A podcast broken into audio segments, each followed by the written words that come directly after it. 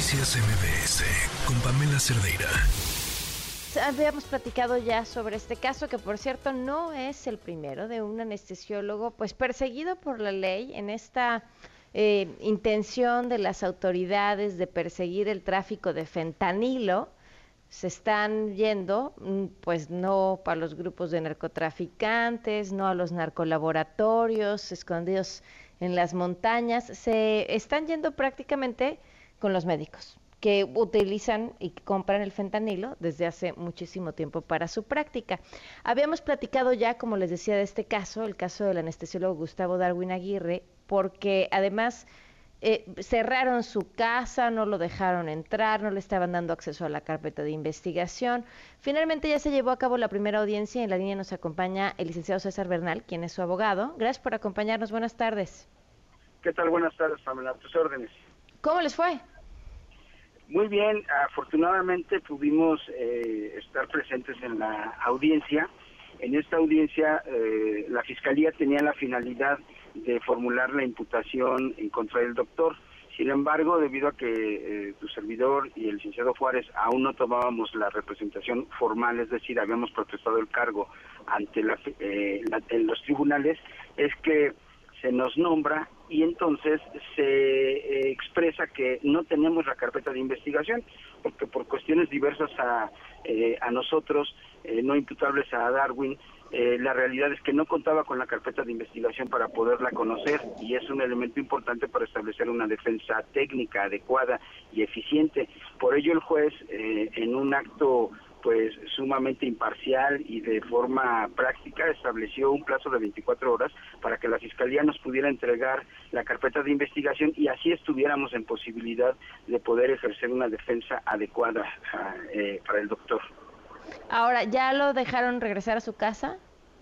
No, aún no. Eh, el, el tema de la casa se está ventilando a través de un amparo. En este amparo se ha otorgado la suspensión provisional y está por eh, solucionarse la etapa del incidente. Eh, La fiscalía negó el hecho de haber asegurado el inmueble. Eso está rarísimo, ¿no? Amparo. Sí, eh, a nosotros nos parece que la fiscalía, este, pues, eh, en un acto reflejo de, eh, pues, jurídico, está planteando que el acto no es reclamable porque no se trata no sucedió? del inmueble. No, porque no se trata del mismo inmueble. Pero lo ah, cierto es que está asegurado el inmueble donde el doctor vivía. No hay otro inmueble que pudiera estar asegurado con motivo de este cateo y que estuviera relacionado con el doctor. Es su vivienda, el lugar donde vive con su mujer y sus hijas. Pero, pero si ellos dicen que no está asegurado o no está asegurado ese inmueble, entonces, pues podrían entrar bajo ese argumento. Eh, no, tenemos que respetar las formalidades establecidas para estos casos en particular. Eh, justo cuando la autoridad federal pueda discernir sobre si nosotros tenemos la razón o el acto no existe porque el bien del doctor no está asegurado, entonces se ordenará su eh, eh, eh, se ordenará que, que se pueda tomar la posesión ya nuevamente material de esta vivienda y la puedan habitar el doctor y su familia. Ahora, ¿cómo está el doctor?